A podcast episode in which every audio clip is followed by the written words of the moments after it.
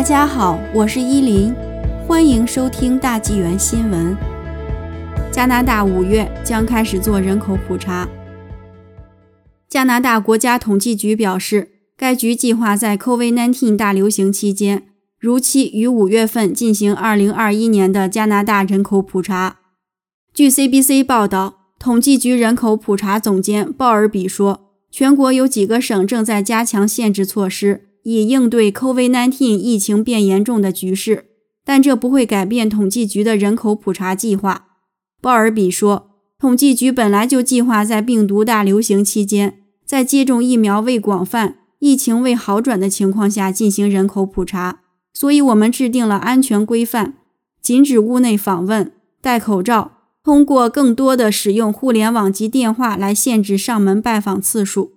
统计局称。他们制定了一个非接触式人口普查计划，以保护普查人员和参与人员的健康和安全。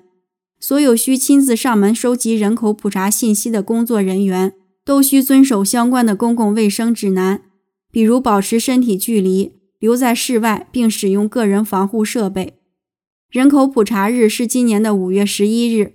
从五月三日开始，加拿大人将开始收到统计局寄出的邮件。其中包含如何填写长表格及短表格问卷的说明。统计局表示，预计每十个家庭中就有九个通过互联网或电话完成人口普查，这与2016年的比例相同。其余百分之十家庭将通过电话联系提醒他们填表格。